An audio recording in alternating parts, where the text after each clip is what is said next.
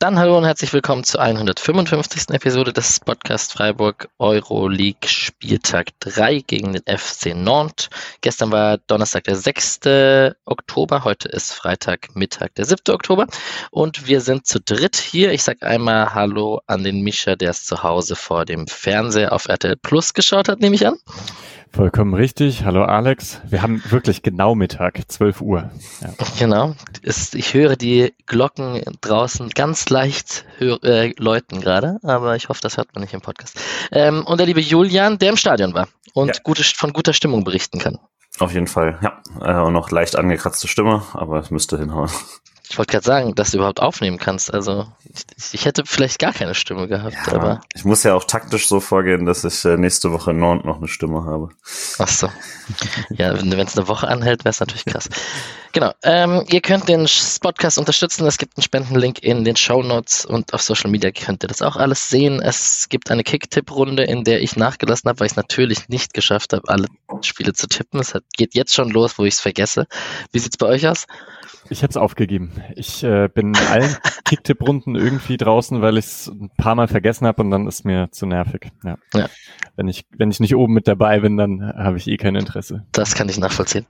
Äh, mein, mein also die aktuelle Erfolgswelle hat mich auf jeden Fall weit zurückgeworfen, weil ich damit dann doch nicht gerechnet habe, dass es so gut läuft. Und äh, letztes Mal, als ich geschaut habe, war Lisita auf jeden Fall immer noch Spitzenreiterin mit einer krassen Leistung. Ah, ja. Glückwunsch. Ja. Auf jeden Fall. So, bevor wir zu der recht beeindruckenden Leistung auf dem Platz kommen, möchte ich doch nochmal auf den Julian eingehen, der im Stadion war ähm, und vielleicht noch ein bisschen mehr zur Stimmung, zur Choreografie. Wie hat sich denn getragen? Auch Nantes-Fans, die recht laut waren, was natürlich für so einen Europapokalabend auch nicht äh, unerheblich ist. Und wenn da 2000 durch die Freiburger Stadt laufen, das ist man in Freiburg auch nicht so krass gewohnt. Also das ist doch einfach auch mal nett, das so zu erleben als Freiburg-Fan. Ja, die Non-Fans konnte ich leider nicht sehen äh, vom, vom äh, Fanmarsch her, aber äh, das war auf jeden Fall das erste Mal, dass es sich wieder so richtig nach Europa angefühlt hat zu Hause, weil gegen Karabakh war dann cool, das zu haben, aber es ist natürlich schon was anderes. Ähm, da waren dann jetzt wirklich weit über 2000 Fans aus Frankreich da.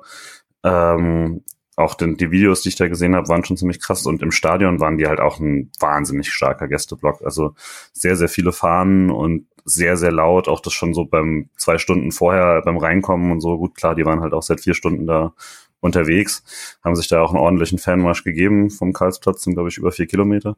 Ähm, ja, also das war richtig cool. Das hat äh, auch soweit Spaß gemacht und hat selber auch so ein bisschen motiviert. Und das hat dann auch schon nochmal wirklich ein anderes Gefühl als so ein klassisches Bundesligaspiel. Ähm, und fand auch dann dementsprechend, was dann auf der Südtribüne lief, ziemlich cool. Diese äh, unter der großen Blockfahne dann die äh, die Plastik-Regenponchos ausgegeben und dadurch halt diesen äh, Rot-Weiß-Rot-Effekt äh, ausgelöst auf der Tribüne mit dem alten Dreisamstadion-Klassiker, der dann äh, lief. Und ja, also das hat sehr, sehr viel Spaß gemacht, war auch fand ich dann cool, so dass es seit dem Pokalfinale habe ich schon den Eindruck, dass dann auch ähm, da deutlich mehr zusammengerückt ist, quasi von Fanszene und restlicher Kurve und dann eine größere Akzeptanz mittlerweile endlich herrscht und so. Ähm, ja, hat sehr, sehr viel Spaß gemacht, war auch, fand ich gut, immer noch so, dass ich glaube, dass da manchmal mehr geht, aber ähm, war auch echt dann ziemlich laut am Ende.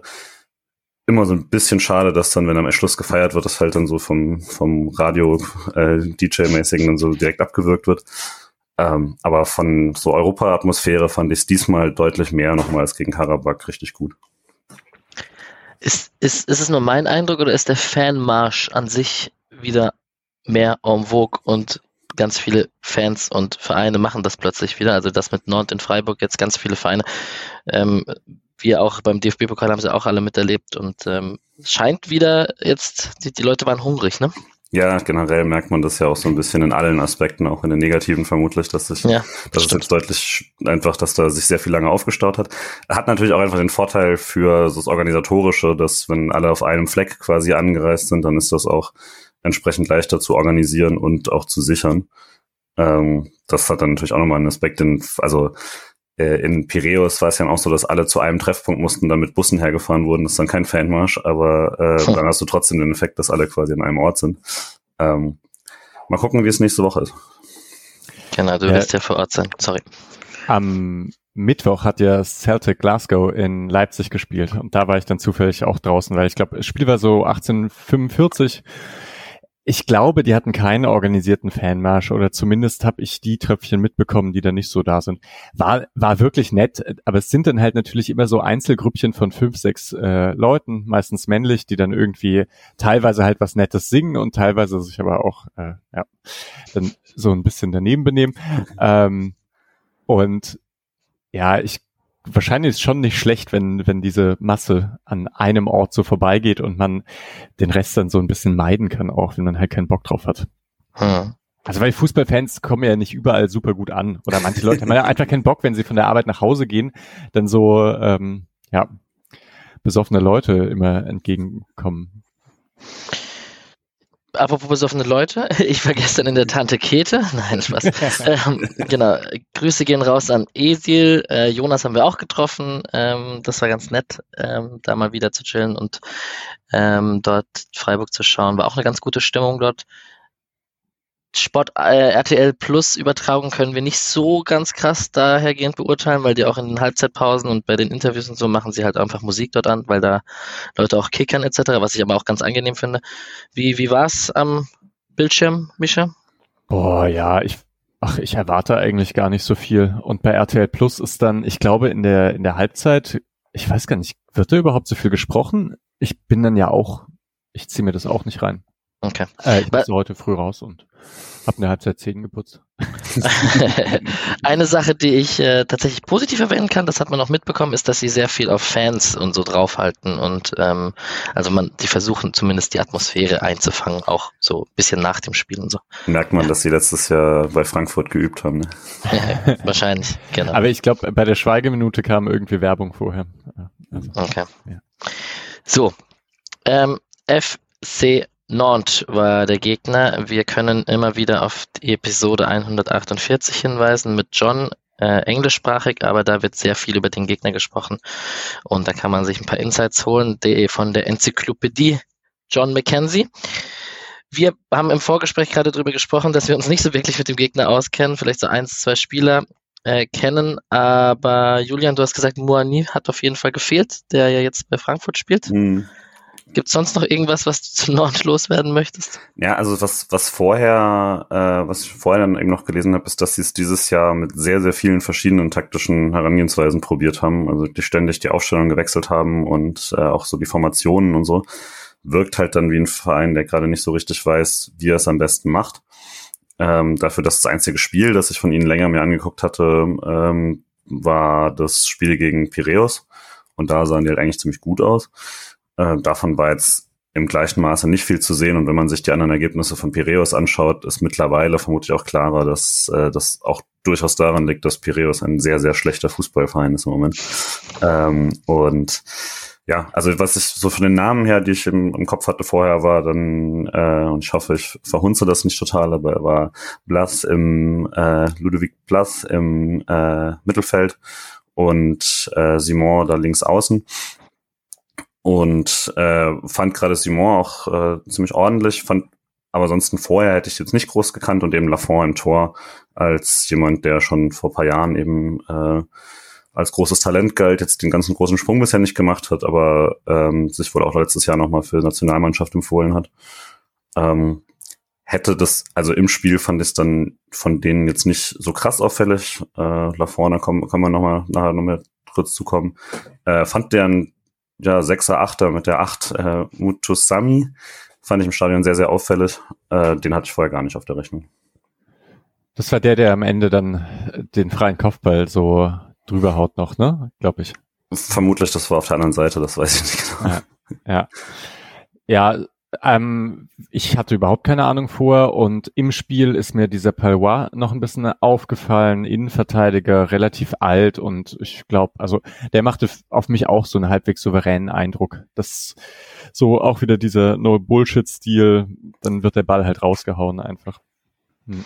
Ich habe gerade ein Video verstanden, was, äh, da, was so ein bisschen viral ging von den Norn-Fans, die einen Freiburger Polizisten, äh, glaube ich, besungen haben als Nicolas Palois, glaube ich, äh, weil der hatte so eine Glatze und einen Bart und das passt sehr gut.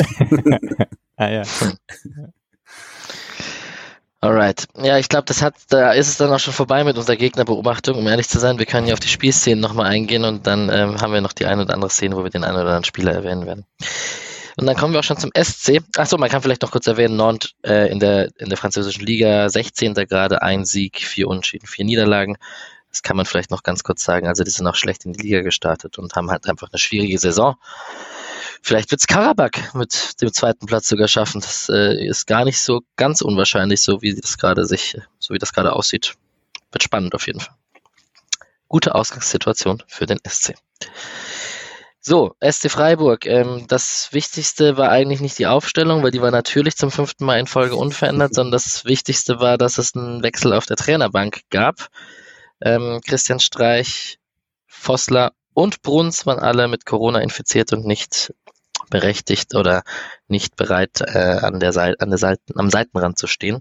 Ähm, wollen wir kurz über Christian Streich und seine Küche sprechen und wie er da in der Pressekonferenz aufgetreten ist? Oder ist das einfach charmant authentisch? Oder war es gezwungen charmant authentisch, Micha? Naja, ja, ich glaube eigentlich, dass dann grundsätzlich sind die Leute halt in ihren Wohnungen, wie ja. das Steffen Baumgart-Video damals auch so war. Und da würde ich schon sagen, okay, bei Steffen Baumgart, da sah diese Wohnung schon arg klinisch aus, ne? Aber vielleicht ist er ja auch gerade erst umgezogen. Ähm, aber wie dieser Typ dann mit dieser ein bisschen Couchlandschaft und dann so ein Flachbildschirm und, und dass er in Schuhen in seiner Wohnung ist, da war es schon klar, dass Streich wahrscheinlich ein bisschen wohnlicher sich eingerichtet hat. Ja, wir fanden es äh, sehr lustig, weil es hatte nicht den Eindruck, dass er sich da jetzt groß Gedanken darüber gemacht hat, äh, wie der Hintergrund aussieht und äh, wie er da auftritt, sondern einfach die Kamera oder den Lab mit dem Laptop sich in die Küche gesetzt hat und ab geht's. Ähm, aber auch sagen, ja. dass ich bei manchen Leuten fand ich es ein bisschen seltsam, dass das so als Authentizitätsnachweis galt, weil ich dachte, ja, Nein, man ne? lebt in der Küche. Also ja. jeder hat eine Küche, das ist jetzt nicht völlig verrückt, dass man in der Küche ja. sitzt. Ne? Klar. Genau. Auf jeden Fall war natürlich äh, spannend, äh, wie das sich auf die Mannschaft auswirkt und wie sich das aufs Spiel auswirkt und aufs Coaching auswirkt. Wie würdet ihr es dann im Nachhinein sagen, Julian? Wie war es denn? Also hat man das im Stadion beobachten können? Bayer war so ein, zwei Mal hat er, im, konnte man im Fernsehen sehen, dass er mit den Armen rumgefuchtelt hat und ein bisschen so an der Seitenlinie stand und Schuster eher der war, der saß. Und im Fernsehen hat man auch gesehen, dass er iPods im Ohr hatte und offensichtlich, wie auch in der Pressekonferenz zur Sprache kam, sie ein, zwei Mal mit Christian Streich in Kontakt waren. Aber so ganz aktiv für unser Christian Streich war er wohl nicht. Nee, ich also ich die ersten Minuten habe ich drauf geschaut und da war er noch so Hände in der Tasche, aber halt an der Seitenlinie. Und dann war das schon insgesamt äh, zurückhaltender. Ähm, ist auch, wäre auch, finde ich, albern, da jetzt irgendwie ein, äh, zu versuchen, das zu imitieren oder sowas. Ähm, und bis dann zur zweiten Halbzeit habe ich gar nicht mehr groß drüber nachgedacht, bis dann quasi tatsächlich das erste Mal irgendwie taktisch gewechselt werden musste. Ähm, war es mir dann gar nicht mehr so, so auffällig. Äh, genau, aber habe auch so, wenn jemand vorne stand, dann war das schon klar Bayer und äh, Schuster dann eben so als der klassische Co-Trainer. Und Mischa, fünfte Mal in Folge Startelf, war auch wieder keine Überraschung, oder? Nee, irgendwie nicht. Ja, dachte auch, das wird wahrscheinlich keine große Änderung geben, weil, ja, wieso auch, ne? Klappt ja eigentlich ganz gut und gab, also solange halt keine Blessuren oder sonst irgendwas da sind, da waren, dann kann man das ja irgendwie machen. Hat halt nicht ganz so lange gehalten. Ja, ähm, was ich mich halt frage, ist jetzt, wenn das zum fünften Mal in Folge ist, man hat ja immer davon geredet, dass es rotiert wird in den englischen Wochen, wie ungeduldig die zweite Reihe wird. Also Kevin Schlotterbeck, Manuel Gulde oder Jeong oder, I don't know, Kübler, der jetzt auch wieder fit ist, etc., können einem noch ein paar mehr Namen einfallen. Aber wie man am Fall Gregoritsch ja jetzt sehen kann, wird es wahrscheinlich den ein oder anderen Fall geben in der Zukunft, in den nächsten Wochen. Also wahrscheinlich wird die Ungeduld auch bald ähm, bekämpft. Ganz so. Kurz, ihr glaubt nicht, dass auch nur einer irgendwie das durchspielen wird. Also Günther nicht, Ginter, Lienhardt, also Flecken, ne? Okay, aber Günther, Ginter, Lienhardt, Höfler, auch die vier werden irgendwann rausrotieren, glaubt ihr? Oder glaubt ihr, die könnten vielleicht auch durchspielen? Also vorher hätte ich gesagt, auf jeden Fall rotieren. Mit der geringen Menge an Rotation bisher werde ich mir schon unsicher. Ähm, aber wir sind jetzt halt wirklich ganz am Anfang erst dieser absurden Wochen. So, das ist jetzt die Woche eins quasi und äh, Woche eineinhalb. Und das wird dann schon nochmal anders, glaube ich, jetzt in ein paar Wochen. Bei Günther habe ich auch gerade nochmal nach dem Interview mit Alex schon, den wird man auf jeden Fall vom Platz tragen müssen. Aber äh, Innenverteidigung vermutlich am wenigsten, ne? Also vielleicht mal halt in der 70. raus, aber ich glaube, die Startelf wird vermutlich, wird er vermutlich versuchen, so beizubehalten. Sollte man in Nantes gewinnen und hat so eine Ausgangsposition, dass man sehr, sehr wahrscheinlich Erster ist in der Euroleague, dann wird man in Gruppenspiel 5 und 6, denke ich, auch die Spieler rausnehmen. Mhm. Also wenn man auf jeden Fall Erster ist. Man wird wahrscheinlich nicht Zweiter werden wollen, wegen Gruppengegnern etc. Aber wenn man auf jeden Fall Erster ist vorm sechsten Spiel, dann glaube ich, rotiert man komplett durch und lässt Weißhaupt und Sike auf links spielen oder sowas. Ja. Aber das, so stell's mir halt vor, ne? Dann vielleicht gewinnt man das nächste Spiel auch noch und dann ist man aber nicht sicher Erster und dann denkt man, okay, wenn wir jetzt das nächste Spiel unentschieden spielen, dann kann man ja in Baku halt alle einfach wirklich zu Hause lassen. Ja. Kannst ja echt äh, mit der zweiten Mannschaft dahin fahren. Ja, wird spannend. Also man hat sich auf jeden Fall echt da diesbezüglich eine echt gute Ausgangsposition verschafft und man ist, glaube ich, auch gar nicht in der Liga keinen Punkt zu verschenken momentan. Also das macht, glaube ich, den allen Bock gerade da oben mitzuspielen. So, ich habe gesagt, die Folge geht nicht so lange. Jetzt haben wir 18, jetzt haben wir 18 Minuten gequatscht, bevor wir zu den Highlights kommen. Ähm, ich habe ein kleines Problem bei den Highlights, ähm, weil, also ich habe die rausgeschrieben und alles, wir besprechen die ganz normal. Es gibt aber echt viele Szenen, die nicht, die ich sehr beeindruckend fand beim Schauen, die jetzt nicht so klassische Highlights sind, sondern eher so Spielszenen sind, wie souverän man sich hinten rausspielt oder wie Grifo oder Doan individuelle Aktionen haben, die jetzt nicht unbedingt in einer Torchance münden am Ende und die man dann nicht so krass auf dem Schirm als Highlight hat oder nicht in, in keiner Wiederholung auf RTL Plus oder so kommen. Aber ich fand's schon, ich hatte schon, ich weiß nicht, wie euch das ging, ich hatte schon sehr oft den Mund offen und saß da vor dem, vor dem Bildschirm und dachte, Alter, das ist nicht mehr mein SC, wie souverän die das spielen. Ich weiß nicht, wie ging euch das? Mhm. Also, Oder setzt eine Gewohnheit. Ich hatte ganz kurz, ich hatte mit Esi darüber geredet, ob eine Gewohnheit mittlerweile stattfindet, dass der SC einfach so gut wird. Ähm, ich bin da noch nicht am Ende. Also, wo es für mich noch sehr frisch ist, ist so das vordere Drittel, gerade so in der ersten Viertelstunde mit Gregoritsch noch. Äh, das war in den letzten Spielen schon so. Selbst wenn da eben nicht so viel bei rauskommt oder sowas, dann sind das trotzdem Kombinationen und äh, so auch einfach quasi kleine, kleine Bewegungen und sowas, gerade wenn dann Doan, Trey äh, da sind und Gregoritsch diese Bälle halt auch noch weiterleiten kann, dass das eine Spielstärke im vorderen Drittel, die man einfach so nicht kennt vom SC. Der also vieles von den anderen Sachen, finde ich, hat man letztes Jahr dann auch schon öfter mal gesehen, aber also vorne so, so viel clevere und halt auch einfach spielstarke, technisch gute Aktionen zu sehen, ist für, für mich noch ziemlich neu. Ja, also ich bin auch hin und her gerissen. Irgendwie denke ich so langsam, okay, man kann jetzt nicht jedes Mal erzählen, wow, wie krass, wie krass ist denn das, sondern irgendwie, klar, gewöhnt man sich ein bisschen dran. Trotzdem finde ich es krass. Also, und da geht's dann um alles, dass man eben so schnell vom Aufbau also es gibt ja so Kombinationen, da ist ein Pass vom Aufbau flach durch die Ketten auf einen zurückgefallenen Tray und dann irgendwie zwei, drei Pässe und wenn der Pass dann richtig kommen würde, wäre man durch. Also so Blitzangriffe aus dem eigenen Aufbau heraus. Das ist schon äh, wirklich krass. Und andererseits machen sie es ja gerade in jedem Spiel und ja, also irgendwann muss man dann halt sagen, das scheint jetzt gerade so ein bisschen dieses Grundniveau zu sein mal sehen, wie lange das alles hält und so. Kann sein, dass das alles dann auch irgendwie nicht funktioniert. Und jetzt war es ja auch so, dass man nicht unbedingt die ganz krassen Torchancen daraus spielen konnte. Aber ja, ich so ein bisschen gewöhne ich mich dran. Ich denke jetzt auch schon vor dem Spiel gegen Nantes, Freiburg gewinnt es wahrscheinlich zu Hause. Also deswegen ein bisschen gewöhnt habe ich mich schon dran. Mhm. Das ist das spielt bestimmt noch rein, dass man fünfmal in Folge die gleiche Startelf hatte und man wirklich Automatismen ballern kann und einfach, ähm, Streich hat ja auch gesagt, man trainiert in letzter Zeit einfach auch gar nicht so viel. Ähm, die sind einfach eingespielt. Das ist schon ziemlich cool. So, kommen wir zu den Highlights. Ich stelle natürlich Mischa die Frage, wie die Anfangsphase war. Wir, mit dem Zusatz, dass wir einen äh, Gregoritsch-Abschluss in der dritten Minute hatten, äh, wo gut nachgesetzt wird und Grifo auf Gregoritsch ablegt, der dann schießt und den Torwart mehr oder weniger anschießt. Und in der neunten Minute der Gregoritsch-Schuss war, ähm, der so halb Flanke, halb Schuss war aus der Drehung heraus, der dann am Ende folgenschwer war, weil er sich in der Situation wahrscheinlich irgendwas verletzt hat. Aber war schon Freiburg Druck, Ballbesitz. Wir wollen hier das Ding gewinnen. Auf jeden Fall. Also ganz am Anfang, die ersten 50 Sekunden sind mir deswegen aufgefallen, weil Nantes irgendwie dreimal hoch den Ball so hin, also an die letzte Kette oder so schießen will und Lienhardt den dreimal klärt und da war noch keine Minute gespielt. Das hat ähm, auf jeden Fall Spaß gemacht und zeigt auch, dass der ist einfach sehr, sehr gut drauf und in den Situationen einfach immer da und vor dem Gegner.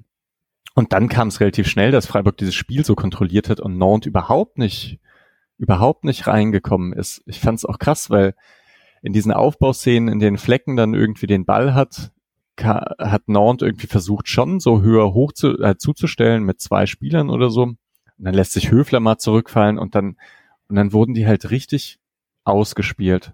Also, ja, irgendwie gerade in der Europa League ist Freiburg aktuell sehr dominant das ist überraschend, weil man es ja dann doch oft kennt, dass die Bundesliga-Teams eben so gut pressen können und alles, aber wenn es dann darum geht, das Spiel selber zu machen, äh, international, dann wird es meistens schwierig und Freiburg meistert das aktuell perfekt.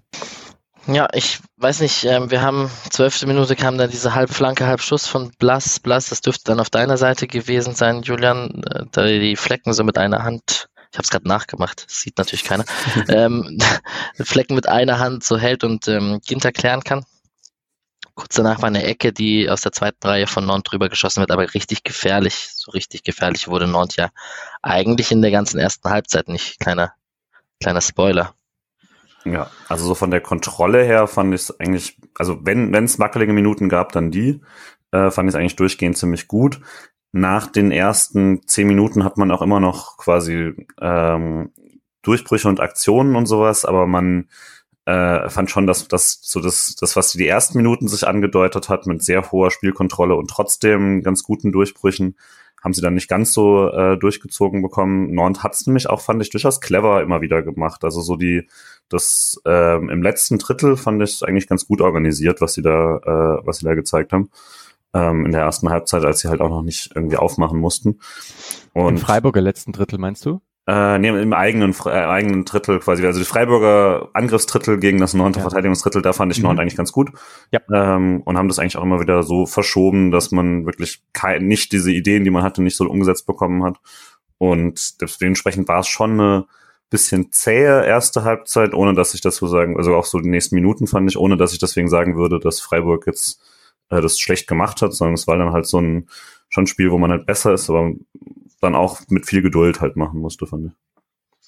Das ist eigentlich ziemlich äh, gut auf den Punkt gebracht, weil ich hatte eben auch beides, dieses, äh, dass einem manchmal so der Mund offen steht, von wie viel Kontrolle, wie viele gute Kombinationen und dann, ja, wird man ja doch ein bisschen ungeduldig, wenn es irgendwie überhaupt keine Torchancen gibt und fragt sich, ob dann, ist die Spielanlage wirklich so gut, wenn daraus eigentlich gar keine Chancen entstehen oder gar keine ganz klaren. Das, ja. Aber da hat man sich dann ja an das hohe Niveau schon gewöhnt, wenn man auf solche Gedanken kommt. Ja.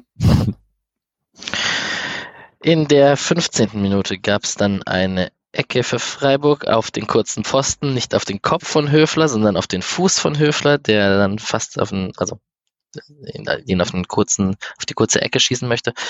Ähm, dennoch, wir kennen das Patentrezept. Und ähm, dann haben wir in der 17. Minute habe ich zum ersten Mal den linken Anker da stehen zwischen Grifo und Günther, wo Günthers Flanke dann hängen bleibt, aber der Steckpass von Grifo, dieser klassische, halt mal wieder wunderbar und Zucker in die Lücke kam. Und wir haben nachher noch in der zweiten Halbzeit einen Günther Schuss aus spitzem Winkel. Wir haben das 2 zu 0 von Freiburg, das auch irgendwie über den linken Anker entsteht. Und an der Stelle möchte ich euch eigentlich schon mal fragen, weil Esil und ich saßen im, also vor, der, vor dem Bildschirm, vor der Leinwand und hatten eigentlich gesagt, in dem Spiel ging erstaunlich viel über rechts, also mit Sedilla und Doan und Eggestein, der sich da auch oft eingeschalten hat. Und dennoch, wenn man sich diese drei Szenen vor Augen führt, sind die natürlich trotzdem alle drei sehr gefährlich. Und das ist schon krass, dass man da jetzt über beide Seiten wirklich so gefährlich ist. Welche Seite war denn jetzt gefährlicher, Mischa? Äh, ja, gute Frage. Ich fand auch, es geht viel über rechts, aber auch da gewöhnt man sich an das hohe Niveau von der linken Seite. Ähm, ich würde aber auch sagen, dass in der Tendenz schiebt Günther ja schon deutlich höher als Sildilia und macht eben vor allem diese Tiefenläufe und Grifo baut dann das Spiel schön auf und äh, setzt ihn in Szene. Und dieses Mal war das schon auch so, dass Günther häufig mal zurückhaltender war, wenn Sildilia nach vorne gerückt ist. Das war irgendwie ausgeglichener, fand ich auch. Ähm, grundsätzlich ist dann aber, ja, also genau, Grifo und Günther haben ihre Szenen durchgehend. Und ich glaube, es ist, ich habe auch äh, in der letzten Saison hatte ich häufiger das Gefühl, man geht ziemlich viel über rechts und dann geht man mal auf links ähm, und dann funktioniert das aber auch. Ich habe das Gefühl ohnehin eigentlich, auf links funktioniert viel, aber man ist gar nicht so häufig auf der linken Seite wie auf der rechten. Das mhm. ist schon länger so. Ich glaube, was da hilft, ist, dass Doan sehr, sehr gute ähm, Seitenverlagerungen äh, spielen kann. Also Spielverlagerungen sind dieses Jahr einfach nochmal deutlich hochklassiger. Äh, und wenn du eben dann das Spiel nach rechts gezogen hast und so schnell rüberkommst ähm, und das vielleicht eben machen kannst, ohne den vorher nötigen quasi Flachpass Mitte, Höfler links weiter oder sowas, sondern das mal direkt spielen kannst oder später vielleicht ein weiter Einwurf, ähm, dann hilft das natürlich schon mal. Ähm, ich fand grundsätzlich die Halbzeiten sehr unterschiedlich da. Also gerade in der zweiten Halbzeit hat Günther, finde ich, deutlich mehr Platz da links außen bekommen und dann auch genutzt. Und in der ersten Halbzeit schien mir das schon auch bewusst, dass er da immer wieder geblieben ist und abgesichert hat und nicht den Weg gegangen ist. Also ist immer noch er, er hat ihn oft genug gemacht. Ähm, und ich fand aber auch, dass Nord darauf vorbereitet war. Also es ist auch da, hat man das leider. Ich hatte so ein bisschen die Hoffnung, dass wenn man so die letzten drei, vier Spiele einfach nur guckt, dass man dann gar nicht so richtig weiß, dass das so der klassische Freiburger Angriff ist. Aber ja gut, gegen Karabakh hat man es halt auch schon gezeigt. Deswegen ähm, hat wird später nochmal auffälliger, kann man sagen, beim, beim 2-0 oder sowas, aber selbst da, also immer, immer die Außenabsicherung gegen Günther ist da und so. Den Respekt hat er leider dann äh, auch in internationalen Spielen sich schon geholt. Ich habe zwei Sachen noch dazu. Das eine ist Grifo, linker Verteidiger im Aufbau, war auch sehr auffällig wieder ein paar Mal. Also wie, wie sehr tief und wie sehr hoch Günther dann stand. Und es gab eine Szene in der zweiten Halbzeit, und jetzt ist es ganz gut, weil dann kann man trotzdem diese Szenen erwähnen, die man sonst nicht als Highlight bezeichnet. Ähm, als Doan war mal, ist bei Günther und Grifo rumgelaufen und dann konnten Grifo und Doan halt kombinieren auf engem Raum. Und ähm, das fand ich auch so sehr beeindruckend, weil wenn die beiden nebeneinander stehen und dann irgendwo noch auch ein Tray rumrennt, der auch nicht ganz schlecht technisch beschlagen ist, dann kannst du plötzlich ein Kombinationsaufbauspiel auf engem Raum aufziehen, was natürlich sehr schwer für den Gegner ist. Das ist schon sehr cool. Ja. Vielleicht, wenn wir schon bei sowas sind, ich fand. Seite überladen. Ja. War das, war das Stichwort. Äh, ich fand in der ersten Halbzeit dann auch nochmal deutlicher, dass man es immer, immer eigentlich zumindest im Dreieraufbau probiert hat und dann meistens halt dann Höfler zurück, auch sehr gerne auf die linke Position wieder, was wir auch schon ein paar Mal hatten und so. Und mit dem Laufe des Spiels hat man das dann auch einmal öfter mal einfach in einem klassischen Zweieraufbau dann gemacht und hat direkt weiter sich auf seiner Sechserposition gelassen. Ähm, und deswegen war es vielleicht auch so ein bisschen am Anfang das Kontrolliertere, erstmal auch schauen, wie Nord das damit umgeht und so. Fand das eigentlich zu jeder Zeit souverän, wie man das dann äh, aufgebaut hat, aber man hat dann auch später eben ein bisschen mehr, also auch direkt nach der Halbzeit ein bisschen mehr ähm, auf, also schon, schon sich direkt ein bisschen mehr nach vorne orientiert.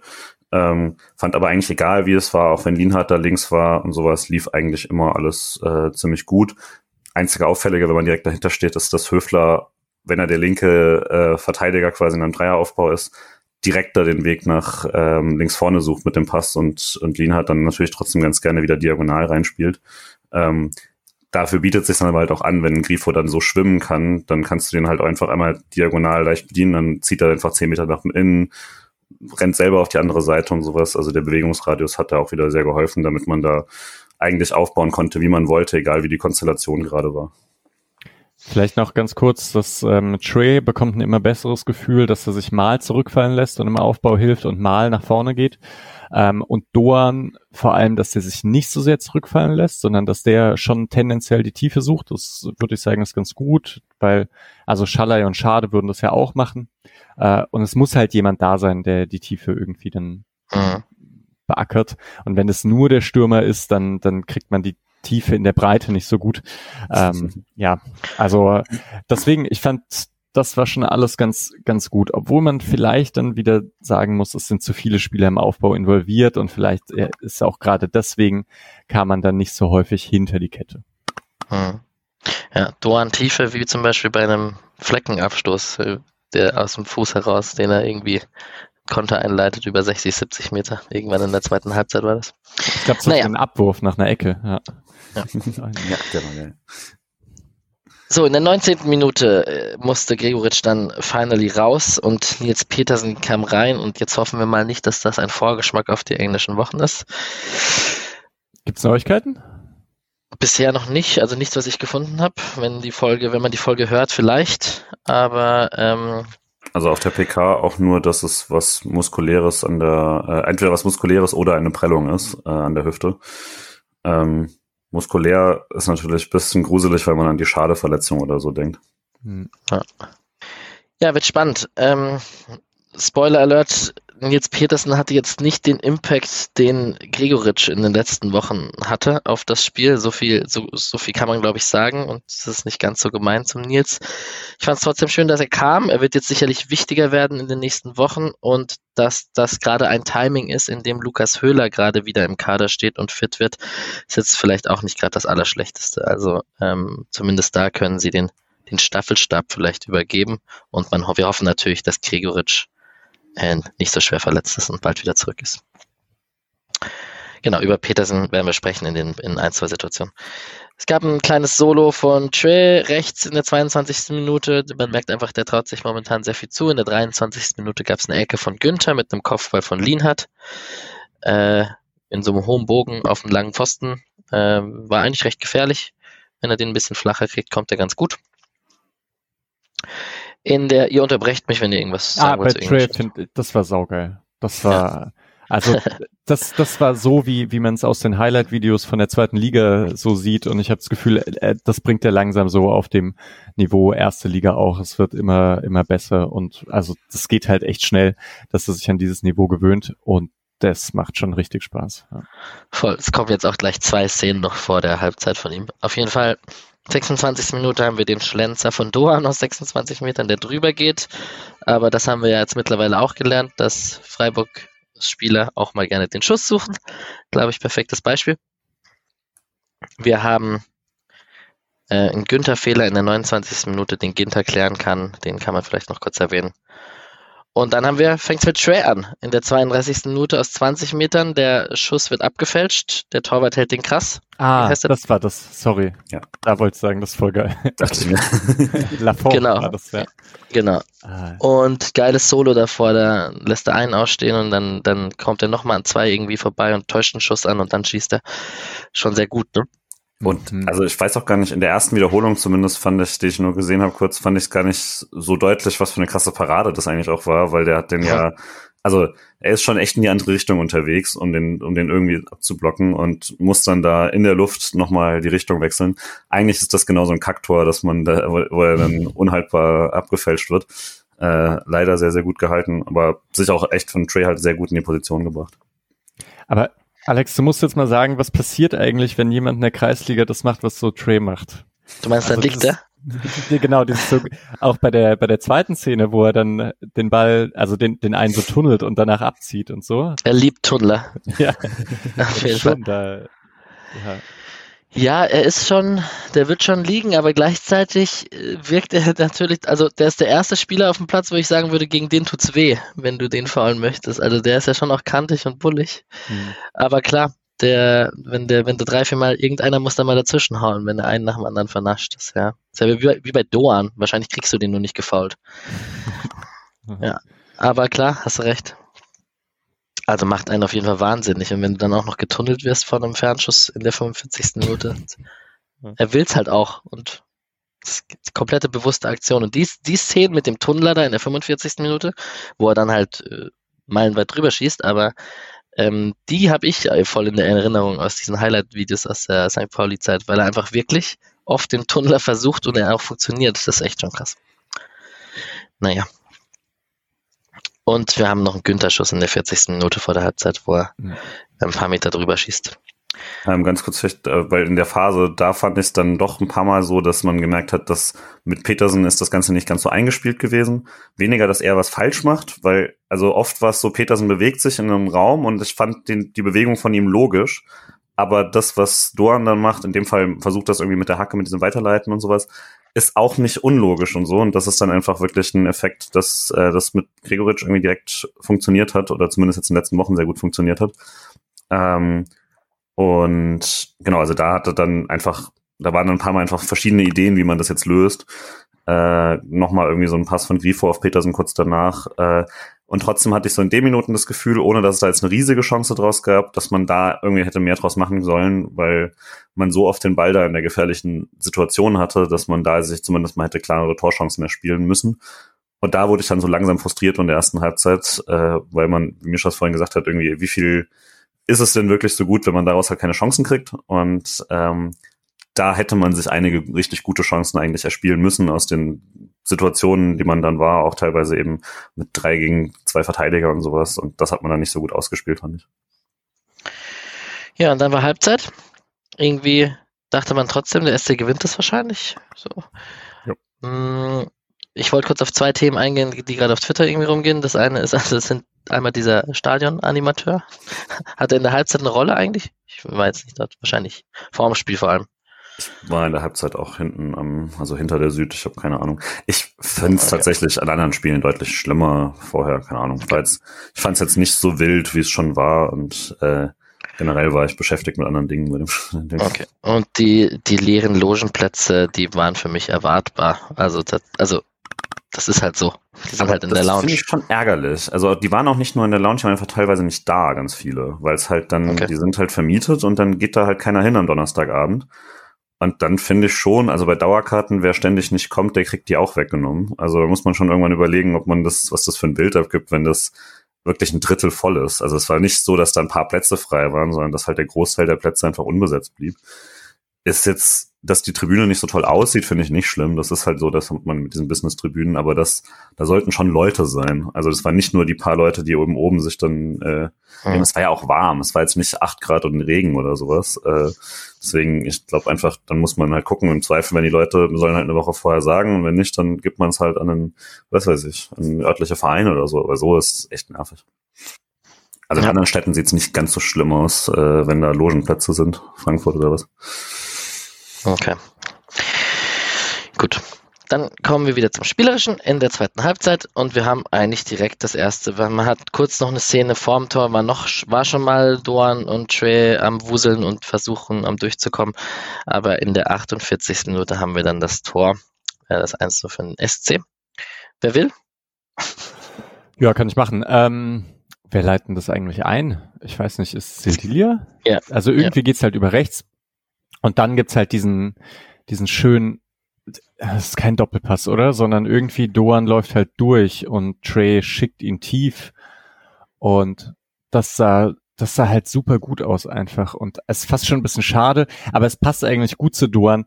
Der ist nicht immer zuerst am Ball oder so, sondern, aber der ist halt dort und dann klaut er sich den Ball wieder und, und setzt seinen Körper ein.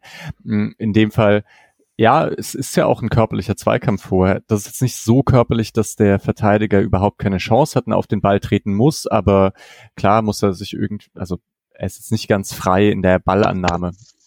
Naja, und dann bleibt der Ball halt irgendwie liegen. Dorn gibt ihn rüber und Trey schön mit dem ersten Kontakt, genauso wie man sich's erhofft. Und ich glaube gar nicht so leicht, oder? Weil der Ball kommt von links und er schießt ihn nach links und dann, da kann man auch mal so richtig ein schönes Luftloch schießen.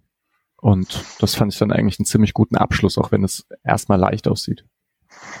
Nee, der Abschluss, Abschluss ist äh, so, wie man ihn, wenn man ihn so nimmt, gar nicht so einfach, das stimmt voll. Auf jeden Fall. Und genau, es geht über Sedir und äh, Doan macht halt den Jeong, ne? Er lässt halt den Ball durch, ohne ihn ja. zu nehmen. Und äh, dadurch sieht es wie ein Doppelpass aus, ohne dass es ein Doppelpass ist, weil er den Ball nicht berührt hat. Aber ja, den Move übrigens, einmal Kreisliga Alex muss sein pro Episode, den liebe ich auch, den über den Ball drüber, den durchzulassen an, zum Mitspieler und dann selber sich zu positionieren, um den Ball zu bekommen. Das ist schon so einfach und effektiv oft, wenn, wenn, wenn der Gegner nicht damit rechnet. Hat er auch ungefähr fünf, sechs Mal gemacht in dem Spiel gespielt. Und das klappt dann halt zweimal, aber dann sieht's richtig cool aus. Ja, genau, so sieht so, so ungefähr ist meine Quote auch wahrscheinlich noch schlecht. genau. Ähm, ja, und dann stand es 1 zu 0. Salto vor der Tribüne. Stark. Also hat er noch letzte Woche gesagt, dass ihm, dass er einfach da zu platt war, um den zu machen nach seinem ersten Tor.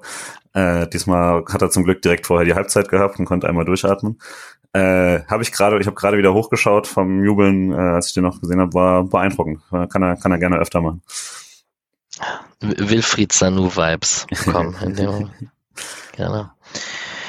Ja, und äh, dann ging es eigentlich weiter. Der SC hat eher aufs Zweite gedrückt, anstatt dass ähm, Nantes sich krass gewehrt hat, fand ich.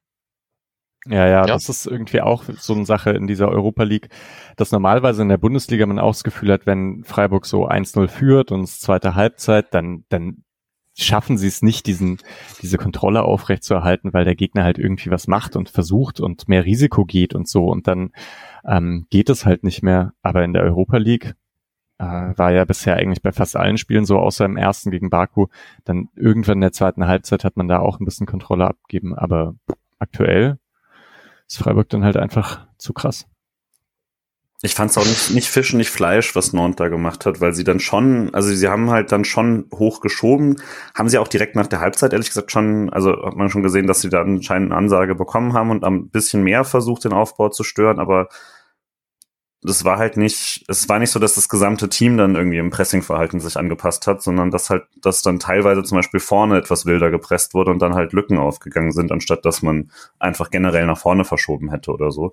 Und ähm, auch auf den Außen, das hatte sich dann, so ein paar Minuten hat es gedauert, bis der SC sich dann auch da angepasst hat, wie viel Platz man dann bekommt. Ähm, haben sie genau das aufgemacht, was sie vorher nicht mehr gemacht haben. Also haben äh, haben Günther zum Beispiel eigentlich da Raum gegeben, den er vorher nicht bekommen hat. Und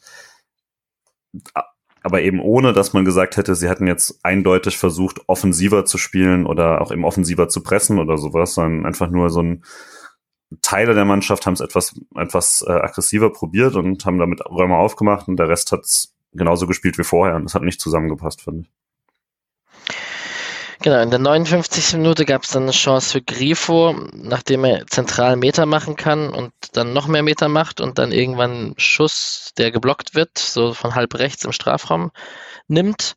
Da ist mir aufgefallen, da waren die Laufwege von den anderen nicht optimal, da irgendwie, da wusste er selber nicht, da hat er auf, irgendwas, auf irgendeinen Laufweg oder auf irgendeine Chance hat er halt gewartet, wo er auf ein Zuspiel gewartet hat. Und dann hat er irgendwann den Schuss selber genommen.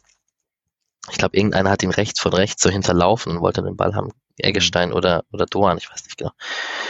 Ähm, das war nicht ganz optimal. Auf jeden Fall, dann gab es einen Freistoß, den Trey rausholt, ähm, den Grifo dann nimmt aus 25 Metern. Nicht so gut. Kann er besser. Und in der 64. Minute war die besagte Chance von Günther, wo er ähm, auch da sehr schön, sehr schön im Doppelpass mit Grifo auf links den Ball nochmal bekommt und ja, er schießt schon, ne? Das ist schon ein Schuss. Mhm, ja, Oder ist es eine scharfe Hereingabe? Ich glaube, es war schon ein Schuss. Auf jeden Fall, Torwart lenkt ihn ab. Ähm, ja. Und da, genau, den Pass habe ich auch so nicht erwartet. Irgendwie, die verstehen sich einfach. Das mhm. ist jetzt nichts Neues, aber ähm, da, ja, ich glaube, andere würden den sich nicht so zuspielen, weil man einfach nicht erwarten würde, dass von dem Passwinkel noch was kommt. Aber Günther weiß halt immer, dass irgendwie von Griffith was kommt. 66 Minuten haben, hat sich Sidia eine gelbe Karte abgeholt. Mohamed, der Gegenspieler, auch. Ähm, kleines Scharmützel fand ich irgendwie nett anzusehen, dass der junge Sidia sich auch nichts gefallen lässt und da schon auf jeden Fall Selbstvertrauen hat. So. Ähm, spielt sich ja auch gerade fest und sammelt ganz viel Erfahrung. Also ich glaube, der, der wächst auch in den letzten Wochen sehr gut. Sildilia ist super. Ja. ja. Also ich habe lang gedacht, okay, er ist jetzt vielleicht nicht unbedingt besser als Kübler in der letzten Saison, aber hey, wenn es so ein junger Spieler ist, dann sollte man ihm auch so den, den Platz geben. Und jetzt, ich habe immer mehr das Gefühl, dass er echt besser wird als Kübler und langsam die beste Option auf rechts. Und das ist ja eigentlich voll krass. Ja, ja meinten wir auch, also schon oben, mein Vater meinte auch, der wird einfach jede Woche, ist es einfach so ein kleines Stückchen mehr dabei als vorher. Und irgendwann vergisst man total, dass, dass das ja eigentlich jemand ist, wo man die ganze Zeit so ein bisschen gucken musste und ob das denn, ob das denn hinhaut und wann, wann Kübler zurück ist und so. Und mittlerweile ist das einfach ein Starter auf äh, der rechten Verteidigerposition und dass man dann später auch noch die Flexibilität hat, ihn einfach auf die Innenverteidigerposition ziehen zu können, wie Kübler ja auch, ähm, ist natürlich dann nochmal ein Bonus. Dass er nach vorne immer noch nicht annähernd die Gefahr hat wie äh, andere, ist glaube ich klar, aber das ist halt immer noch sein, jetzt was weiß ich, elftes Spiel oder sowas, was er da jetzt äh, von Beginn an macht. Und das sieht einfach jede Woche besser aus. Ich bin da hoch, hoch zufrieden. Auch wenn es nicht die Lösung war, die man sich letzten Winter eigentlich geholt hat, hat man halt eine gefunden. Und äh, dann auch noch aus der eigenen zweiten. Also wunderbar. Ja, vielleicht äh, dieses nach innen ziehen gefällt mir ja eigentlich auch recht gut. Es ist halt nicht der, der außen entlang läuft. Hm, vielleicht kann das hin wieder mal einstreuen, aber so ein mitaufbauender Außenverteidiger ist ja eh das, was ich eigentlich immer wollte. Das war ja das, wo, wo ich gehofft habe, dass Stenzel das macht. Ne? äh, naja. Ja. Mit Sedia ist eigentlich ein perfekter Übergang. Ich kann ganz kurz einschieben, dass zwei Wechsel bei Nantes gab und bei Freiburg kam Keitel für Eggestein in der 69. Minute. Und dann reden wir auch schon wieder über den 28 Meter Einwurf von Sedia der damit einfach das Spiel einleitet, weil er ihn einfach zentral 28 Meter auf Grifo wirft. Also das ist schon, damit rechnet man als gegnerische Mannschaft auch nicht wirklich. Ähm, ich mache das Tor kurz, ich erkläre es kurz. Ähm, Grifo läuft dann an und dann hat halt Günther diesen Hinterlaufweg auf links und ich freue mich, als es auch wirklich, das, das zieht sich wirklich runter bis ganz, ganz runter in die Kreisliga. Jetzt habe ich zum zweiten Mal den Kreisliga Alex rausgehauen. Aber wenn das Hinterlaufen sich lohnt, ohne dass man den Ball bekommt, sondern einfach nur, weil ein Spieler so zwei Meter halt rausgenommen wird, weil er den Weg mitmachen muss. Und dann hat der Grifo halt einfach ein 1 gegen 1 und kein 2 gegen 1 und kommt, schüttelt dann den einen Gegenspieler so ganz kurz aus und kann dann seinen flachen Abschluss nehmen. Da geht mein Herz auf, wenn das wirklich klappt und wenn dann der Spieler dafür belohnt wird, den Laufweg zu machen, ohne den Ball zu bekommen. Das ist dann für Trainingseinheiten ist das immer so das Allerschönste. Und das ist halt auch so ein bisschen die Story diese Saison, finde ich, dass der Pass raus eben deutlich seltener kommt, weil Leute darauf stehen und Grifo kann das jetzt wieder deutlich mehr bestrafen. War auch schon letzte Rückrunde öfter so. Ähm, auch nochmal dazu, ich weiß nicht genau, wer der Verteidiger war äh, in der Situation, ich glaube Castelletto, ähm, macht halt auch noch das, was ich dann, wenn ich beim selber kicken auch immer sehr, sehr schwierig finde oder bei jedem Sport, wenn du, er versucht mitzudenken für jemand anderen, er gestikuliert nämlich noch, hey, du musst Günther, du musst Günther und so, und zeigt da raus und steht dann halt selber nicht ganz richtig für, äh, für die Verteidigung gegen Grifo. Und wenn du halt sowas mitdenken musst, wenn du Leute zwingst zu denken auf dem Platz generell, wird es einfach auf einem ganz individuell technischen Level schwieriger, ordentlich zu verteidigen. Und ähm, siehst dann richtig, dass er, dass er plötzlich schockiert ist, dass er selber ja noch in den Zweikampf muss und dann hat der Grifo einfach deutlich zu viel Platz gegeben. Und dann macht das natürlich auch Bombe. Ähm, aber hat man jetzt schon so oft gesehen, dass es nicht mal mehr so überraschend ist, dass er den dann einfach reinhaut. Ja, und einfach ein guter, sauberer Abschluss. Ne? Ja, wackelt schön, ne? täuscht einmal an, beim zweiten Mal geht er und legt ihn dann schön vorbei.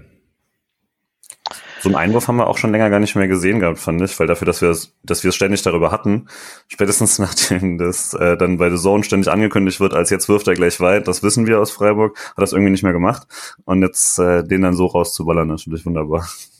Ich hatte auch gar nicht mehr damit gerechnet, weil äh, nachdem Gregoritsch ausgewechselt wurde, dachte ich, okay, jetzt bringen die weiten Einwürfe ja gar nicht mehr so viel, weil wenn die Bälle hoch und nicht ganz so scharf wie bei einer Flanke in den Strafraum kommen, dann ist ja uninteressant, wer soll das Kopfballduell gewinnen. Aber ja, er kann ja auch die direkten Verlagerungen werfen. Ich lese mal kurz einen Kicker-Ticker aus der 74. Minute kurz danach vor. Und ähm, die Freiburger versuchen jede Situation spielerisch zu lösen, was quasi immer gelingt. Nord rennt dementsprechend hinterher, zuweilen ohne jede Chance an den Ball zu kommen. Das ist nach dem 2-0. Und man hat da einfach nicht nachgelassen. Also bis zum Dreierwechsel und den paar Nord-Minuten, wo dann 200-prozentige irgendwie entstanden sind und Nord dann auch gefährlich wurden, ist es nicht so gewesen, dass Freiburg da groß was anbrennen lassen hat. Das ist schon verrückt. Ja, ich find's, ich fand's halt auch insgesamt ziemlich, ziemlich souverän. Ich glaube, wir wiederholen uns, ne? Voll. wenn, wenn schon Lean hat einen Distanzschuss mit links nimmt oder ähm, es gab dann diese eine krasse Petersen-Aktion, die eigentlich ganz gut war in der 81. Minute, mhm. wo Doan gut gedribbelt hat und dann den Ball noch im letzten Moment rübergelegt hat. Schöner Abschluss von Petersen, flach und ich glaube, so die beste Parade des Spiels, kann man eigentlich fast sagen, mhm. vom gegnerischen Keeper. Ähm, Petersen hätte man das Tor sehr gegönnt. Ja, ich warte ja irgendwie auch drauf, weil man muss ja schon sagen, dass Petersen halt, äh, der ist ja schon wichtig wegen seiner Tore und äh, jetzt die anderen Sachen, also natürlich kann er auch mal ein Kopfballduell gehen und er kann auch ein bisschen ins Kombinationsspiel eingebunden werden und dennoch ist Petersen jetzt nicht, das ist halt nicht seine Stärke, sondern seine Stärke war halt immer, dass er, dass er, ja, so klasse Stürmermäßig.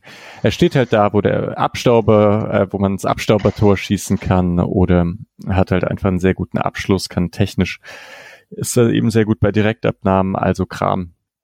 Und ich glaube, jetzt hat er immer noch kein Tor geschossen in dieser Saison. Und äh, ja, dann, also wenn er aufhört, Tore zu schießen, ist es ein schlechtes Zeichen für ihn, würde ich sagen.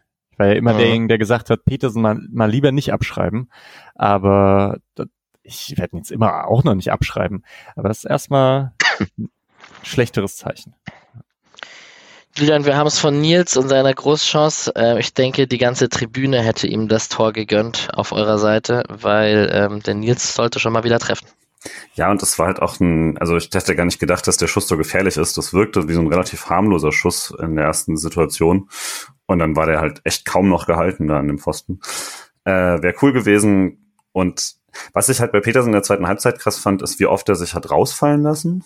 Also der war wirklich ganz oft, äh, war er plötzlich der Rechtsaußen sozusagen und das war einerseits logisch, weil es der Raum war, der offen ist und das war andererseits frustrierend, weil dann, äh, dann hatte man den Ball da, aber was dann gefehlt hat, war ein Petersen im Strafraum, der mit dem äh, dann hereingeschlagenen Ball was hätte machen können. Ähm, aber also ich fand ihn da auch eben sehr bemüht, ich hätte es ihm dann sehr gegönnt, dass er da endlich sein Tor macht. Äh, würde ihm, glaube ich, auch sehr helfen, von dem wie er sich selber immer beschreibt, dass er ja auch einfach dann, das ist bei fast jedem Stürmer ja so, äh, egal wie viel du dann sonst fürs Spiel machst oder so, und das ist ja jetzt im, bei ihm jetzt im letzten Jahr natürlich wird das immer weniger sonst, braucht am Schluss einfach deine Tore, um dich da auch äh, wohlzufühlen und halt der Mannschaft dann wirklich voll zu helfen. Ähm, glaube aber trotzdem, gerade wenn jetzt irgendwie Gregoritsch was sein sollte und äh, Höhler noch nicht wieder ganz fit ist, dass man da wirklich deutlich schlechtere Optionen haben könnte als Nils Petersen. Ähm, und dass es ihm an Motivation mangelt, äh, ist ja ziemlich klar, dass das nicht so ist. Absolut. Ja, und in der drei. Ja, ich, ja ein, eine letzte Sache noch beim, beim Pressing fand ich, das finde ich halt eigentlich auch krass, dass da die Abstimmung zwischen Petersen und De Brest auch noch nicht so gut ist, weil ähm, so Gregoritsch ist halt deutlich mutiger und Petersen macht irgendwie noch ein Pressing wie vor zwei Jahren, habe ich das Gefühl, dass eben der Stürmer vor allem für die Sechser zuständig ist auch. Oder so im Wechsel, ne, Sechser und dann anderen Innenverteidiger anlaufen und so. Und da war er schon sehr häufig sehr tief, obwohl ich das Gefühl hatte, man, das ist gar nicht so nötig. Und da war an der ersten Halbzeit einfach viel mehr Druck mit Gregoritsch drauf und danach mit Petersen wurde es einfach weniger. Was jetzt echt nicht so schlimm ist, wenn man führt und so, aber bei 0-0 dachte ich, ja, es nimmt dem Spieler auch ein bisschen was. Ja, wird interessant, wenn man dann gegen, also sollte man gegen Bayern München in zwei Wochen zum Beispiel ohne Gregoritsch spielen, ähm, ist jetzt Petersen nicht meine erste Wahl gefühlt und wie man es dann macht, wird es natürlich interessant. Haben wir gestern, haben Esel und ich gestern schon überlegt, wie man es dann löst und ob man irgendwie Trav vorzieht und Jeong dahinter spielen lässt als Beispiel oder so, ob man irgendwie, ob man auch auf solche Lösungen kommt oder ob Höhler dann bis dahin fit ist etc. Das wird man sehen. Schalay wäre auch eine tolle Option übrigens. Gerade halt auch, ne? Ja, der gerade gegen München dann vielleicht schnell ja. ist. So, ich mache mal kurz die Schlussphase. Wir haben den Distanzschuss mit links von Linat, habe ich schon erwähnt. Günni hat sich eine gelbe Karte abgeholt, die relativ hart war, aber okay, am eigenen Strafraum. 79. Minute. Letztes haben wir erst gesagt, Günni kriegt ja eine gelbe, jetzt hat er in zwei Spielen irgendwie in Folge eine bekommen. Und dann kam der Dreierwechsel mit Weißhaupt, Schade und Kübler. Wie hat man es gemacht hinten? Ich habe es tatsächlich nicht so drauf geachtet. Ähm, mit Kübler, Sedir. Dreierkette. Acidia Innenverteidiger und Kübler okay. außen. Außen.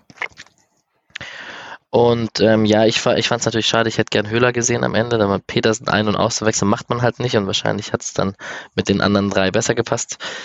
Ähm, auf jeden Fall wurden die drei Offensivspieler hinter ihm rausgenommen mit äh, Grifo, Trey und Doan. Ähm, ich glaube, Trey hat sich seine Ehrenrunde vor der Tribüne gegönnt, weil er auf der anderen Seite raus ist und dann da bei euch an der Südtribüne vorbeigelaufen ist. Grifo und ja auch lange gab es so, es so. sogar von der Haupttribüne Standing Ovations und sowas für die beiden. sehr gut. gut.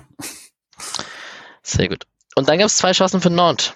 Äh, tatsächlich. Einmal ganz frei im 16er ähm, hat er drüber geschossen und einmal die Kopfballverlängerung, wo Mutusami aus drei Metern ähm, nach einer Ecke oder einem Freistoß?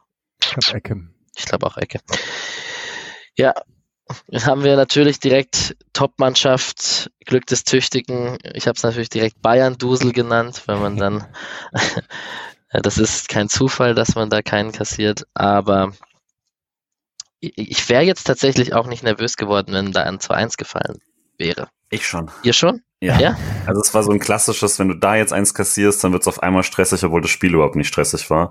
Und eigentlich waren das ja auch Tore, muss man schon sagen. Also das erste muss er schon viel, viel besser machen und das zweite ist ein absolutes Pflichttor. Also kannst den nicht, nicht, äh, nicht, nicht machen. Das ist, das war drei Meter Kopfball aufs leere Tor. Also ich fand es sehr glücklich, muss ich sagen, dass man das da irgendwie äh, dass man da den Anschluss nicht bekommen hat und dann wäre es schon eine stressige Schlussphase geworden, auch wenn Nord nicht gut war, einfach nur, weil man dann natürlich auch gerade frisch umgestellt und ein bisschen nervös oder sowas. Das gut, dass es einmal erspart geblieben ist. Ich bin halt irgendwie insgesamt so entspannt, dass ich denke, es ist mir doch egal, wenn das unentschieden ausgeht. So, das heißt ja jetzt nicht, dass dann Freiburg nicht, nicht europäisch spielen wird nach, äh, nach der WM. Also, ja. Deswegen bin ich da nicht ganz so aufgeregt. Äh, klar, kann das alles passieren. Vielleicht eben bei dem, also bei dem, bei der ersten Chance, Keitel fand ich insgesamt eigentlich, das war wieder so ein Keitel-Spiel, äh, das mich dann ein bisschen nervös macht, weil bemüht, teilweise echt gut in den Zweikämpfen, aber dann irgendwie wieder unglücklich, verliert dann doch wieder häufiger den Ball oder legt den halt so vor, äh, wie bei dieser einen Chance. Das erklärt den Ball ja praktisch, ne? In den Lauf perfekt auf den Stürmer. Ja, das konnte ich nicht so richtig sehen, deswegen, okay.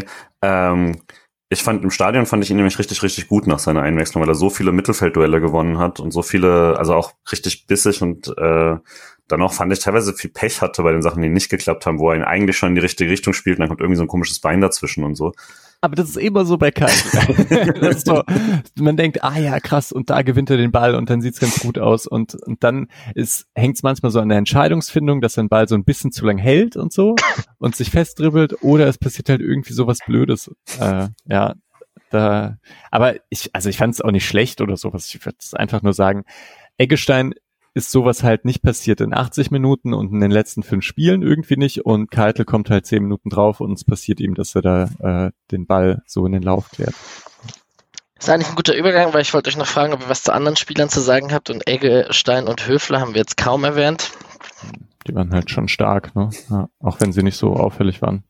Klassische Freiburger Zentrumspiel, ne? Mhm. Ja, ja, was heißt klassisch, ne? Also sogar halt im Ballbesitz dann auch noch, also gegen den Ball absolut dominiert mhm. und im Ballbesitz dann Eggestein auch noch immer eigentlich gut. Ja. Ach, aber ich hatte eh das Gefühl, Nantes war, wenn es nicht in der letzten Verteidigung war, immer so weit weg von den anderen Spielern, dass da ist einfach nie was passiert. Also einmal Sildilia hat ja, glaube ich, irgendwie mal so ein so ein Fehlpass im Aufbau gespielt und ansonsten war das einfach so souverän, dass alle gut aussahen mal wieder. Oder gab es irgendjemand, der abgefallen ist, eurer Meinung nach? Nee, eigentlich, wenn man so die Aufstellung durchgeht, eigentlich fast nicht, ne? Von den anderen, die reinkamen, hat man jetzt, zwar jetzt nicht so lange Zeit, sich zu beweisen, aber so von Schade und Weißhaupt. Nö, aber eigentlich, tatsächlich ist keiner, kein, man würde keinem ein schlechtes Spiel attestieren, was interessant ist, ne? Ja. Eher, am ehesten noch Nils Petersen, wenn man, ja. ganz, wenn man ja. ganz kritisch ist. Also ich weiß nicht, fand die jetzt für die, die reingekommenen fand ich jetzt schon so, dass da dachte, okay, da ist gerade Platz und da hätten dann vielleicht ein Schade, weiß hab irgendwie ein bisschen mehr machen können.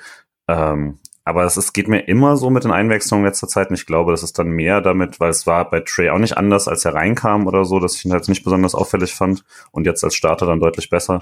Es scheint schon eher so, dass es schwierig ist, dann mit einem Dreierwechsel gerade dann die gleiche, das gleiche Level an äh, quasi Spielkultur da aufrechtzuerhalten, weil dann bringst du halt schon sehr, sehr viel durcheinander. Äh, und dann ist das schon eine ziemlich zusammengewürfelte Mannschaft im Gegensatz zu sehr eingespielten ersten. Gut, dann frage ich euch nach eurem Spieler des Spiels, was ja dann ziemlich schwierig ist, wenn es so viele gibt. Ähm, ich kann von Patrick ausrichten, dass er Tre genommen hat, der gute Kofi.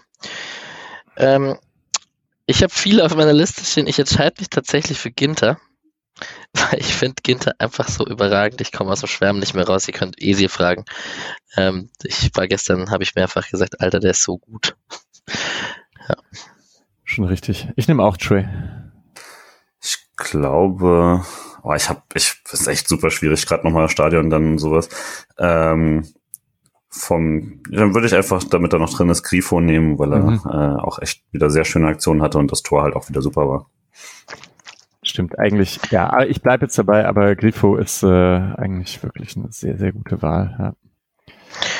Schau auch kurz mal bei Sofascore eigentlich, ich habe noch gar nicht geschaut. Da ist Grifo vorne dabei. Günther auch sehr, sehr gute Noten gehabt auf jeden Fall. Und ja. Schwer auch. Ja. Und Doan auch. Toll. genau. genau, Statistiken, man hat 60% Ballbesitz, man hat echt, äh, wie viel Pässe hat man mehr geschickt? 200? Ja, ein bisschen weniger. Ähm, das war schon relativ dominant alles und äh, wir haben ja oft darüber geredet, dass man Spiele gewinnt mit weniger Ballbesitz. Das war jetzt eins der Spiele, wo man tatsächlich einfach auch seiner dominanten Rolle gerecht wurde und sich dann auch die zwei Tore rausgespielt hat. Das ist doch alles ganz nett. Tore aus dem Spiel heraus übrigens, keine Standards. Mhm. Stimmt. Auch mal ganz nett, kann man auch mal betonen bei Freiburg, weil ja immer betont wird, 50 Prozent der Tore entstehen aus Standards. Genau, also alles ganz gut eigentlich. Das wäre es eigentlich zum Spiel meinerseits. Äh, ich hätte noch was zu den letzten Minuten. Und zwar zwei Sachen. Einerseits ähm, sehr lustig fand ich, dass auf einmal wieder die Laola ausgepackt wurde im Stadion. Mhm. Ich, äh, also das war ja früher durchaus auch äh, auch mit äh, schon in Ultrazeiten und alles ein, ein Ding im Dreisamstadion, aber das ist ja schon lange jetzt lange tot gewesen. Ich weiß nicht so richtig, woher es jetzt wieder kommt. Ich habe mich gefragt, ob es äh, ob man darauf Bock hatte, weil man ja im leeren Piräus-Stadion nach dem Spiel äh, die Laola angestimmt hat und dann sauer war, dass die leeren restlichen Tribünen nicht mitgemacht haben. Äh, war ungefähr wieder am Anfang nämlich ähnlich. Die, äh, das hatte alles sehr Dreisam-Stadion-Vibes, weil natürlich ist das erstmal dreimal versandet und sowas. Ähm, hat, das fand ich fun. das war, hat auch irgendwie gepasst zum, äh, zum Abend und zur, zur Situation. Äh, mich stört die. Hat Nord mitgemacht? Nee, natürlich nicht. äh, mich stört das ja vor allem, wenn das halt irgendwie ausgepackt wird, wenn man irgendwo äh, gerade verliert oder es ein dummes 0-0 gegen Augsburg ist oder so. Ähm, und generell dann auch so die Stimmung in den letzten Minuten natürlich so sehr, sehr, sehr gut. Und das da fand ich dann halt ein bisschen schade, dass das wirklich einfach überspielt wird, direkt am Ende mit dem klassischen äh, Freiburg-Vor-Song. Ähm, und äh, weil ich die anderen nicht getroffen habe, gab, haben sich viele Leute noch äh, bei Patrick und, und so weiter in der Ecke äh, getroffen. Ähm, und war sehr cool, wieder Leute zu sehen, äh, die man sonst eben nur so äh, auf Twitter oder sonstigen äh, Plattformen sieht. Ähm, ich konnte leider nur ganz kurz Hallo sagen, weil ich muss ja dann noch zwei Stunden oder eineinhalb Stunden zurück nach äh, zurück in die Pfalz fahren. Ähm, aber das hat wieder sehr, sehr viel Spaß gemacht und freue mich schon nächste Woche auf Nord, wo man einige Leute sieht. Und äh, vielen Dank an alle, die Hallo gesagt haben. Und bis nächste Woche für die paar, die dabei sind. Ich komme gleich mit meiner Berlin-Ansage dann am Ende. Ja, ja. In der, in der Euroleague kann man sonst, ich weiß nicht, ob ihr irgendwas gesehen habt, ich habe ein bisschen auf, weil wir in der Bar saßen, kam Union gegen Malmö davor. Übrigens haben wir die ersten drei Minuten des Spiels dann auch verpasst, weil da gab es ja Überschlag wegen der kurzzeitigen Unterbrechung und die wollten halt Union für die Union-Fans kurz das Spiel fertig laufen lassen, bevor sie zu Freiburg wechseln. Ähm, war natürlich mein Malmö-Schweden-Neid ziemlich groß, dass sie da gespielt haben. Jetzt im Nachhinein, naja, also ich weiß nicht, Union war schon hauptschuldig, auch wenn Malmö auch selber ein bisschen gezündelt hat. Und Köln hat verloren. Ähm, ich weiß nicht, da habe ich gar nichts gesehen. Ich weiß nicht, hm. wie es euch geht. Ja, Genau. Ähm, Leihspieler fallen weg, andere Mannschaften fallen weg. Wir sind direkt beim Spiel gegen die Hertha. Ich werde dort sein mit meinem Roboterfuß auf der linken Seite, werde ich da rumhumpeln und schauen, dass ich kein Humba und kein Pogo mache. Aber ich freue mich äh, über jeden, der da ist. Wir sind eine ganz gute Truppe. Ähm, wir haben eine kleine WhatsApp-Gruppe, könnt gerne Bescheid sagen. Ähm, wir treffen uns davor irgendwie auf ein Bierchen und dann gehen wir zum Stadion und ähm, werden auf jeden Fall im Olympiastadion sein. Und ansonsten, was erwartet ihr denn gegen die Hertha? Nils Petersen von Anfang an, 2 zu 0. Äh, ja, ich weiß nicht. Ich glaube, es wird schon ein bisschen schwieriger. Die Hertha ist gar nicht so schlecht. Ähm, hab mir ein bisschen paar Sachen angeschaut. Die haben halt Einzelspieler, die irgendwie ganz gut was können jetzt, in, also gerade auch in der vorderen Reihe. Äh, ich habe es gesehen gegen Hoffenheim, was jetzt, glaube ich, ne? Mm, ja. Boah, also keine Ahnung, aber wahrscheinlich werden sie auch nicht besser sein als Mainz, ähm, die ich ja eigentlich auch gar nicht so schlecht finde, oder besser sein als Hoffenheim. Deswegen, ich denke schon, dass das ganz gut funktionieren kann. Äh, Freiburg hat jetzt nach den Europa League-Spielen immer 0 zu 0 gespielt, glaube ich, gegen Gladbach und gegen, gegen wen noch? Äh. Hoffenheim? Aha. Hat, hat Freiburg gegen Hoffenheim schon gespielt? Gerade. Und 0-0. Ja, schon richtig, oder? Ja. Okay, ja, sehr gut. Ähm, mal sehen, vielleicht wird's ja wieder 0-0. Ich sag, ich sag 0-0. Vermutlich. Oh nee, das wäre echt bitter. nee, das einzige Mal, dass ich bei Alex war, äh, mit ihm in Berlin, haben wir, glaube ich, ein 0 zu 1, ja, also 1-0 Heimsieg von Hertha gesehen, mit einziger Sieg, den Klinsmann, glaube ich, zu Hause geholt hat. Ja. Von daher alles besser als das. äh, ich glaube schon, dass der SC nochmal gewinnt und vermutlich wieder gar nicht groß rotiert und dann dafür den Preis in den nächsten Wochen ein bisschen zahlen wird, außer halt Gregoritsch, der jetzt raus muss ähm, gehe ich mal von aus. Ähm, aber so diese seltsame Erfolgswelle, ich gehe jetzt noch mal eine Woche mit und tippe jetzt einfach noch mal auf so einen äh, 1-0 Freiburg-Sieg. Genau, ich habe 2-0 getippt mit zwei Toren von Nils und Patrick hat 3 zu 1 für Freiburg getippt. Aber was erwartet ihr denn spielerisch oder, oder, oder von der Aufstellung her? Wird, wird Nils von Anfang an einfach spielen für Gregoritsch und der Rest wird vermutlich so bleiben oder kommt man auf irgendwelche Ideen mit Schade oder Jeong oder Höhle. I don't know. Vielleicht halt Höhle, wenn der fit genug ist. Ich mein, ja, aber er hat ja in der zweiten auch schon irgendwie 60 Minuten gespielt. Mhm. Äh, das war ja vor, ah, das war ja vor zwei Wochen und so. Und dann hieß es wieder, er hat wieder Probleme oder so, ne? Das war dann wieder ein kleiner Rückfall. Ah, okay, dann, dann weiß es nicht genau. Naja, aber vielleicht macht man ja dann doch den Schade vorne rein. Oder halt Petersen. Also ich muss aber dann vielleicht schon nochmal sagen, als, äh, als Mitglied des Schade-Fanclubs, äh, diese Saison ist er aber noch nicht so drin. Ähm, das ist ja auch, wie gesagt, völlig okay, aber ich habe jetzt noch nicht den Eindruck gehabt, dass er, dass er sich jetzt hier empfohlen hätte für ein Startelf-Debüt. Ähm, und dann auch noch quasi so leicht out of position für ihn. Also wäre schon ziemlich mutig, finde ich, ihn direkt da äh, beginnen zu lassen, weil dafür hat es dann spielerisch auch noch nicht so geklappt äh, und er kann es noch nicht ganz wettmachen, weil er den die Spritzigkeit äh, noch nicht wieder ganz zurück hat, die er letztes Jahr schon gezeigt hat. Würde mich überraschen. Ja, wer, wer ist ein Innenverteidiger aktuell bei der Hertha? Kempf.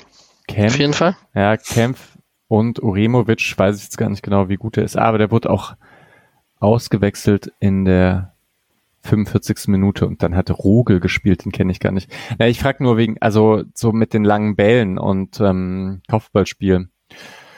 Ich weiß, aber ich weiß nicht, ob das eingesetzt wird oder ob man versucht, sich da so durchzukombinieren.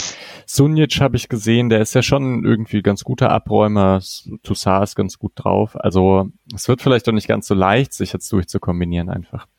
Muss man vielleicht etwas mehr über die Außen kommen. Also. Das wird auf jeden Fall spannend. Jo. Meldet euch. Ja, sorry. Ja, ja, nee, ich wollte nur sagen, wird spannend. Ja, ich kann, ich kann leider nicht kommen. Ja, äh, hm. ist Montag früh muss ich raus. Aber hey, wenn wir Sonntagabend aufnehmen, wäre ich dabei. Aber das können wir auch noch äh, besprechen. Das müsste. Ja. Ich kann Sonntagabend wahrscheinlich nicht aufnehmen. Ich bin in einer Konstellation unterwegs, in der ich Montag Urlaub genommen habe. Sehr schön. Also, ich, vielleicht gibt es einen Live-Anruf und eine Sprachnachricht. Das, das können wir ja schauen. Alright, dann doch etwas kürzer als sonst immerhin. Und ähm, ich wünsche euch ein schönes Wochenende allesamt. Dir auch. auch. Viel Spaß. Vielen Dank. Grüße an alle, die du in Berlin triffst. Mhm die gehen zurück und an den lieben Urbu und an die ganze, ans ganze Podcast-Crew natürlich herzlichen Dank für das nette Care-Paket hier während meiner Achillessehnenverletzung. Das war sehr süß. Vielen Dank. Ein schönes Wochenende. Wir hören uns äh, bald wieder. Ciao, ciao. ciao Tschüss. Ciao. So